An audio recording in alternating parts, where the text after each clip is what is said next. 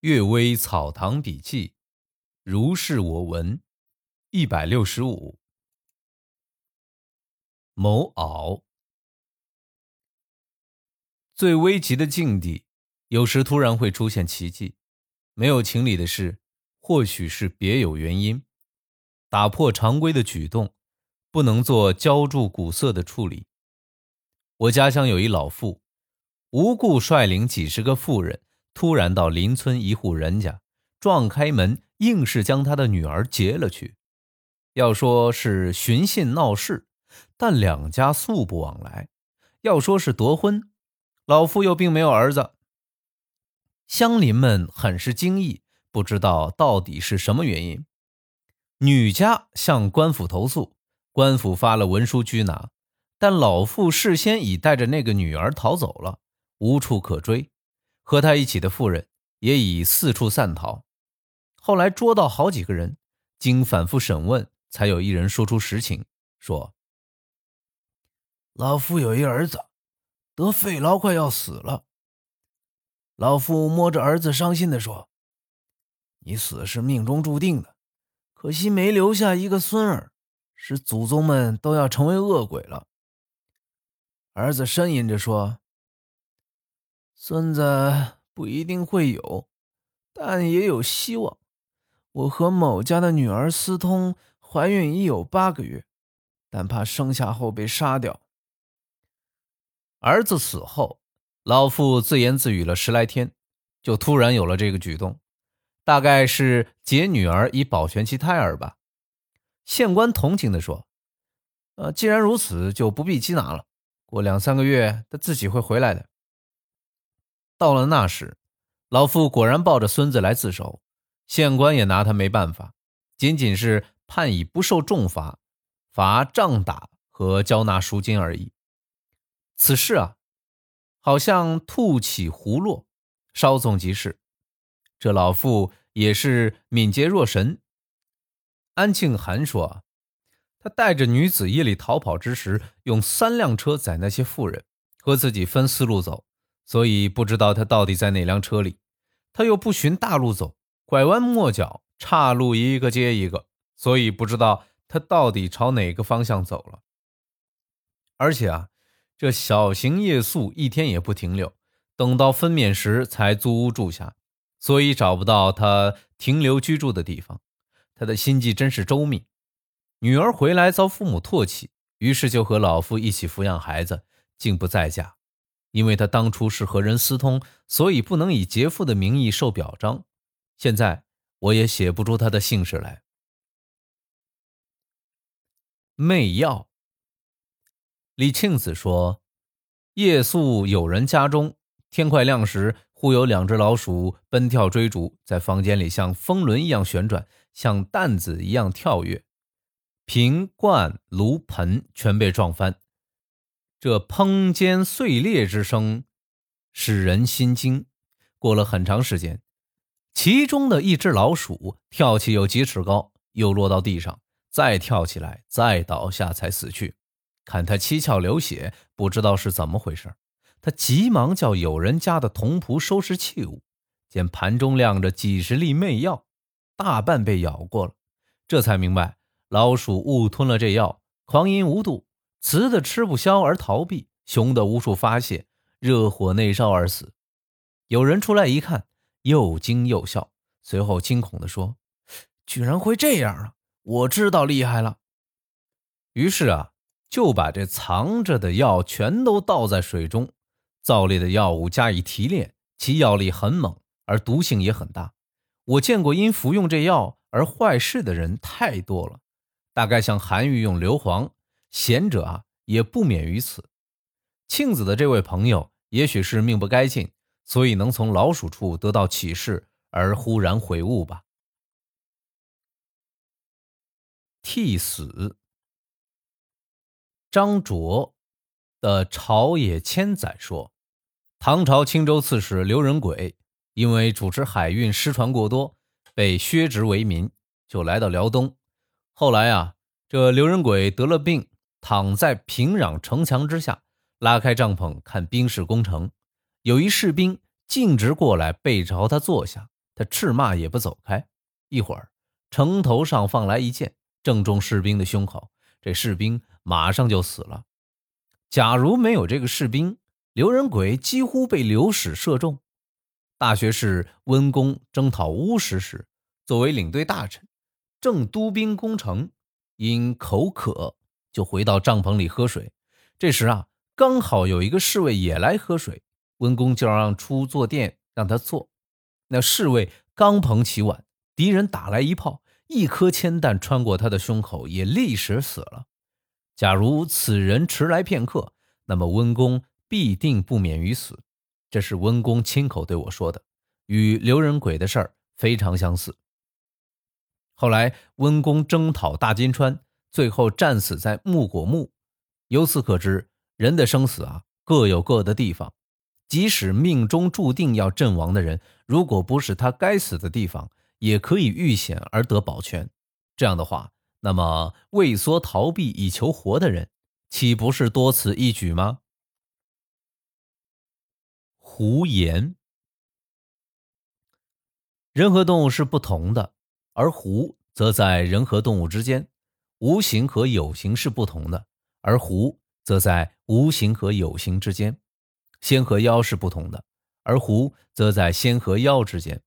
夏、商、周三代以前的事儿无从考察。《史记·陈涉世家》记载，吴广燃起火，装作狐精，叫道：“大楚兴，陈胜王。”肯定当时已有狐精，因此这样假托。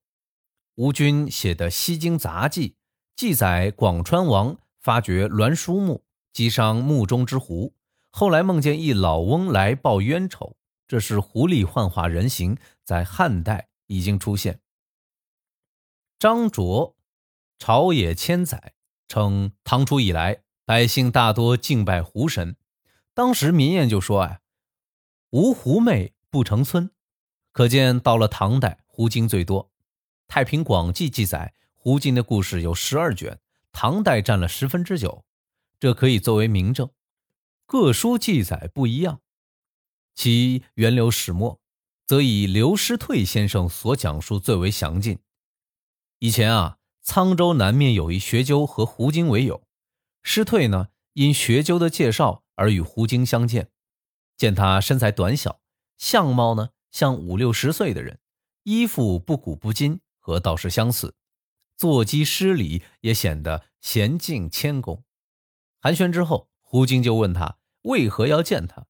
师退说：“世上和你们族类接触的人有不同的传闻，其中有很多。”我不太清楚，听说你生性豁达，不隐瞒自己的身世，所以来请你消除我的困惑。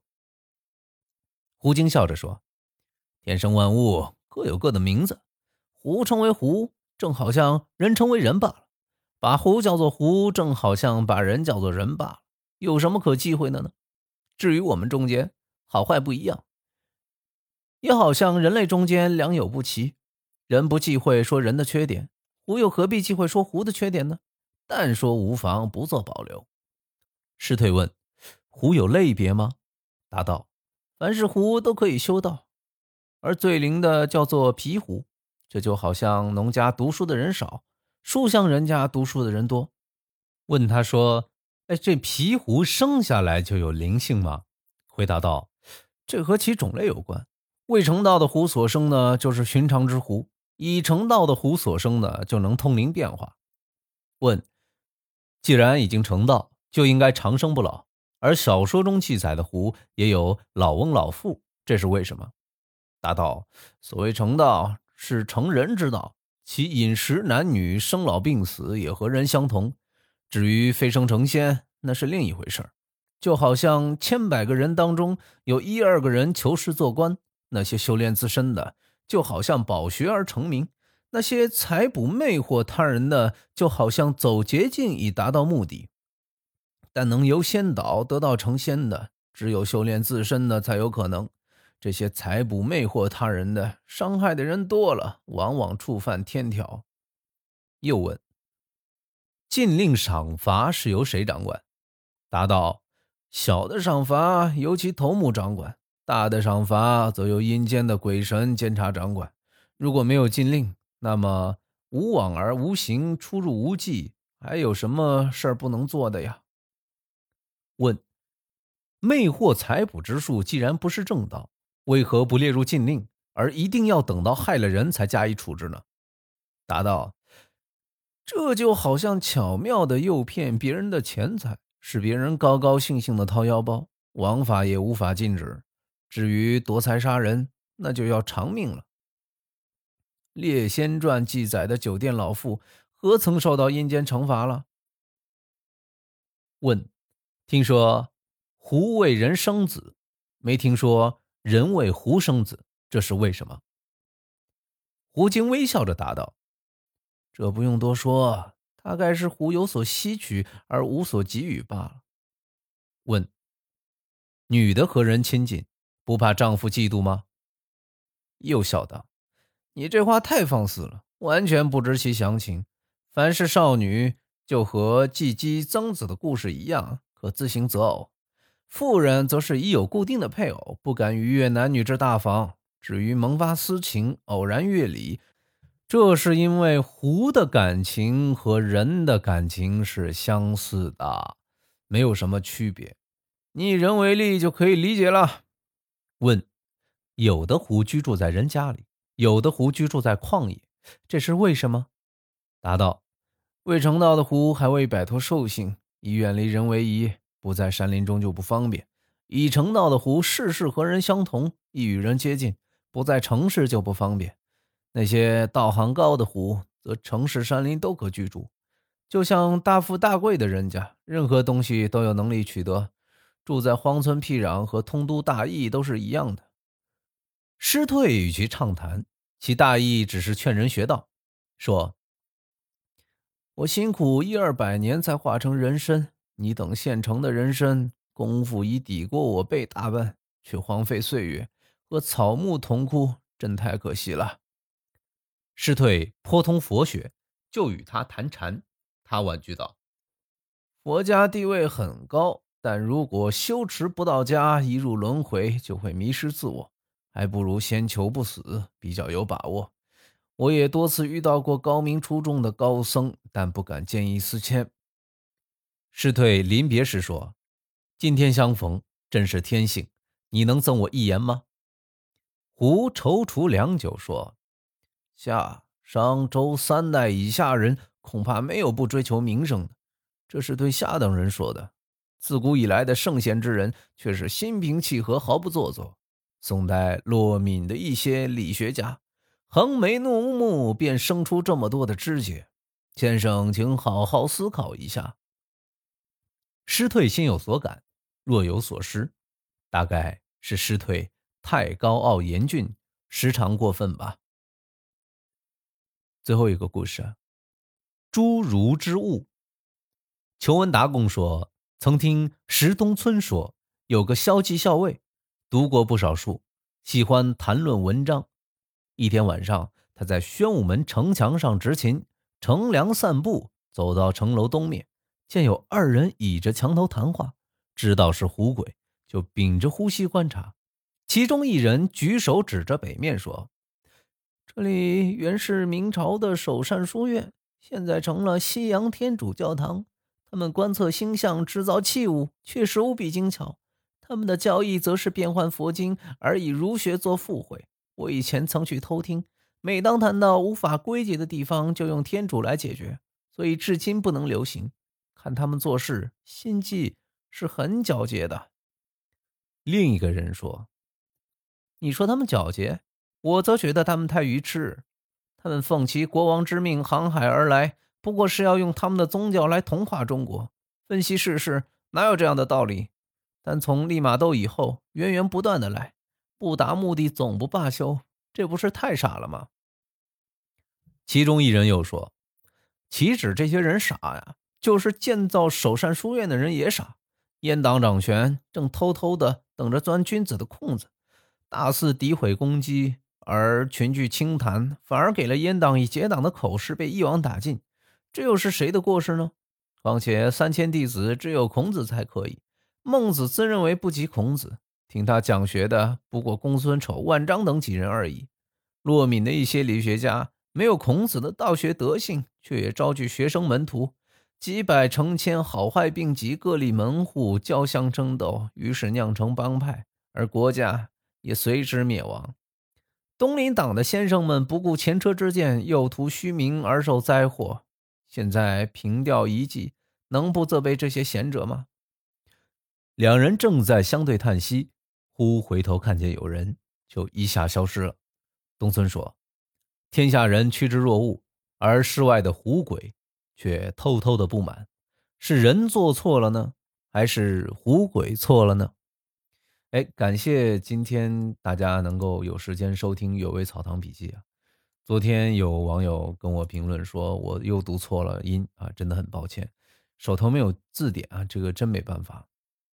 更正一下啊，这个人叫高瑶，在一百六十二期。呃，真的很感谢三 T，呃，这个 S A I N T C 九的这个网友，谢谢你，感谢你指出我的错误，么么哒。